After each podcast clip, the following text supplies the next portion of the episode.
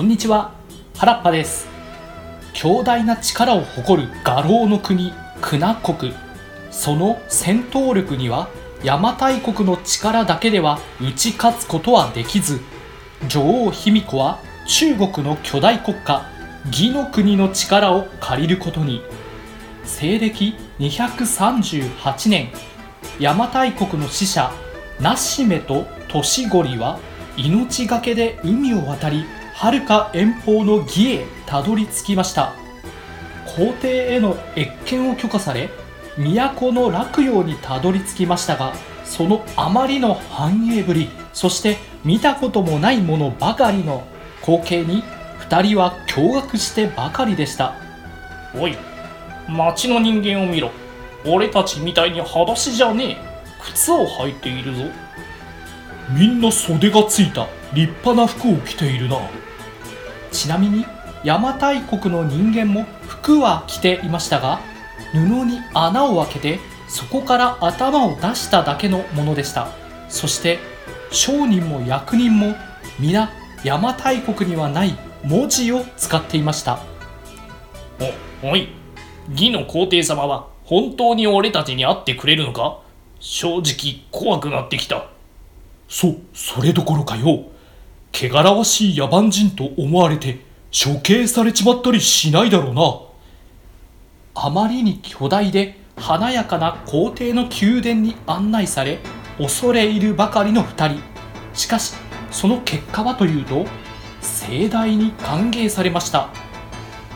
ここ皇帝陛下におかれましてはお会いください身に余る光栄が強烈の極みでありまするで。はっはいやそんなに固くなりなさるな。遠いところ大変な旅であったであろう。しかしそうまでしてもそなたたちは来た。そのことだけでも卑弥呼殿が我が国と手を携えたい真心がよくわかるというものじゃ。おははい。うん。今より卑弥呼殿は我が義と共に歩む国。そして日本を治める正当なる王真偽和王じゃその証となる金印をお渡ししようぞ。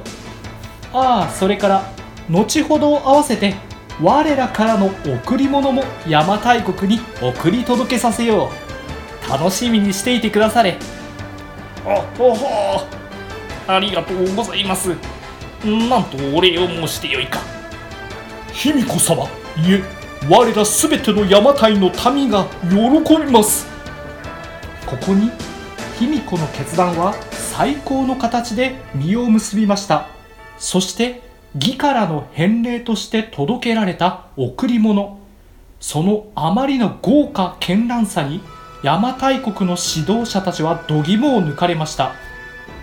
真珠や金竜の刺繍が施してある錦刀そして100枚にもなる磨かれた銅の鏡。などなど。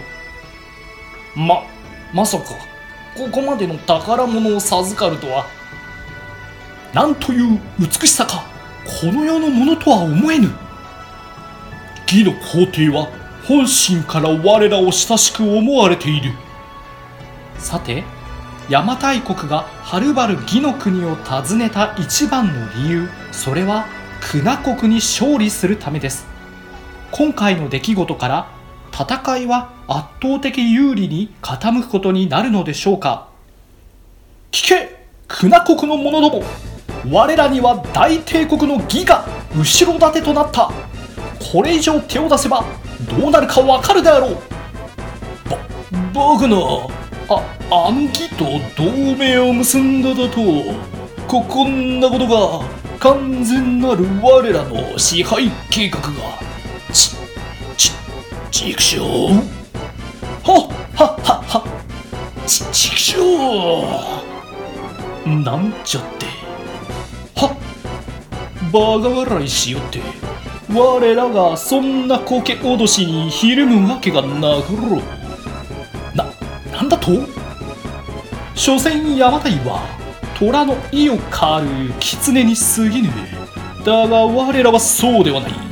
今から本当の強さとは何か貴様らに見せてやろう。者どもかぐれ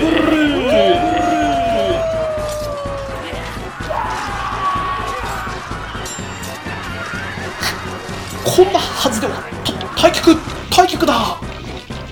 残念ながら義の後ろ盾を得たという宣言だけではクナ国には勝てませんでした。卑弥呼様。奴ら義の名前を出してもひるみませぬ。わ我らは一体どうすれば。だからとだからとビリッとパロビリッとパロ。トネリーよ。どうやらクナ王に実体のないものは通用せぬようです。誰の目にも邪馬台が義の国と手を携えている証となるものが必要です。再び義へ死者を皇帝は必ずや我らの悩みに答えてくれることでありましょう。は卑弥呼様の仰せのままに。以前落葉へと言ったナシメは再び義の国へ助けを求めに行きました。すると卑弥呼の言葉通り皇帝は快く対策を授けてくれました。うむクナ国とはなかなか手強き相手のようじゃな。よろしい。それではこれを持っていかれるがよい。義の皇帝が邪馬台国に授けてくれたもの。それは鮮やかな黄色に輝く軍旗。巨大な旗でした。なぜ黄色なのか。これは目立つというだけでなく義の国がシンボルカラーとしていた色でした。早速ナシメはこの旗を持ち帰りそして再びクナ国と戦いになった時には大勢の目に見える高台に掲げました。クナ王に従う者どもこの旗を見るがよい。うらなるほど。邪馬台が義とつながったというのもどうやらはったりばかりではないらしい。だが義の兵はどこにもおらぬ。そもそもこんな遠くまで軍を送るなどできるはずがない。ななんだと？では今こそ我らの奥義を見せてやろう。画廊の呼吸八の方爆裂猛進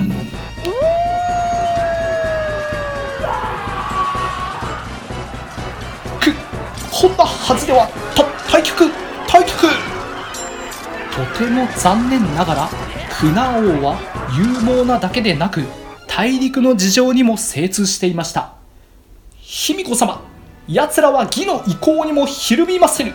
わ我らはどうすれば？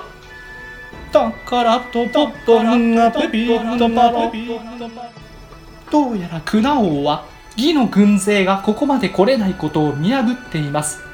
トネリーよ義には数々の強敵を打ち破ってきた戦術や外交術があります。我らはそれを取り入れなければなりません。再び死者を送るのです。こうしてまたしても義の皇帝に相談することとなりました。しかしうんおい。卑弥呼様のご意志だから従うけどよ。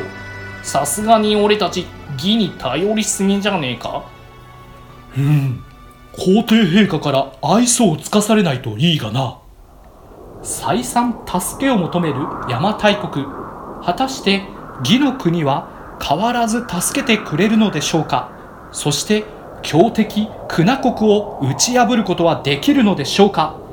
ちょっと長くなってまいりましたので続きは最後の後編にてお話ししたいと思います。ここまでご視聴ありがとうございました。